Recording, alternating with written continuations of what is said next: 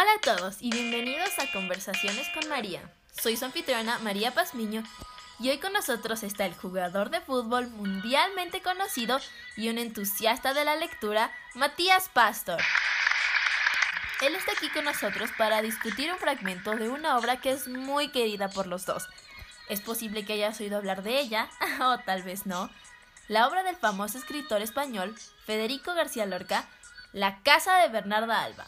Por si no la han leído, La Casa de Bernarda Alba se trata sobre cómo es vivir dentro del hogar de la protagonista Bernarda y sobre el romance prohibido entre su hija menor y el prometido de una de sus hermanas. ¡Drama! Básicamente es el comienzo de las telenovelas.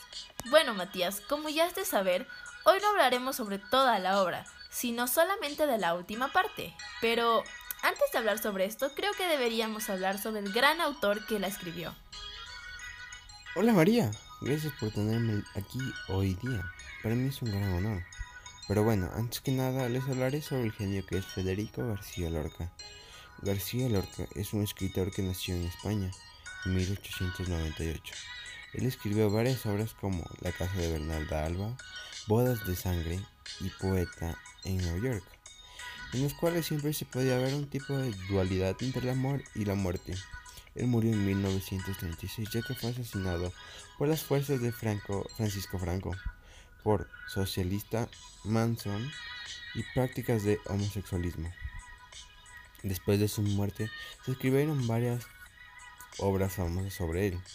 Una de estas fue Bizarre o Muerte de un poeta de José María Camps. En este se podía ver que García Lorca era un personaje principal, aunque no aparecía físicamente.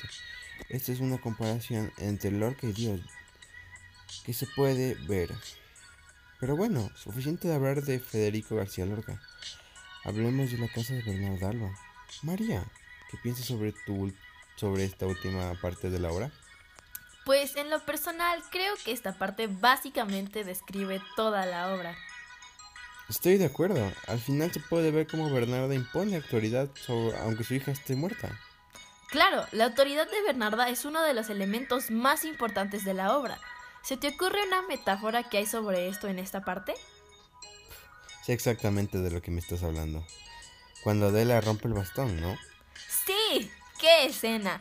Este es un claro ejemplo de cómo Adela decide que ya no va a seguir siendo oprimida por su madre y desafía su autoridad. Y aparte de esto, más o menos se puede ver en resumen cómo que todo este conflicto pasa en la casa de las hermanas y Pepe Romano. Claro, y aparte de eso, se puede ver esa dualidad de la que hablabas. Este es exactamente un ejemplo de eso, ya que Adela decide morir antes de vivir sin Pepe el Romano. ¡Wow! ¡Qué obra! Bueno, Matías, gracias por venir el día de hoy y poder hablar sobre esta excelente obra conmigo. Gracias a ti por invitarme. Espero poder regresar. Bueno amigos, eso es todo por el día de hoy. No se olviden entrar la próxima semana y escuchar nuestro siguiente episodio. Hasta la próxima.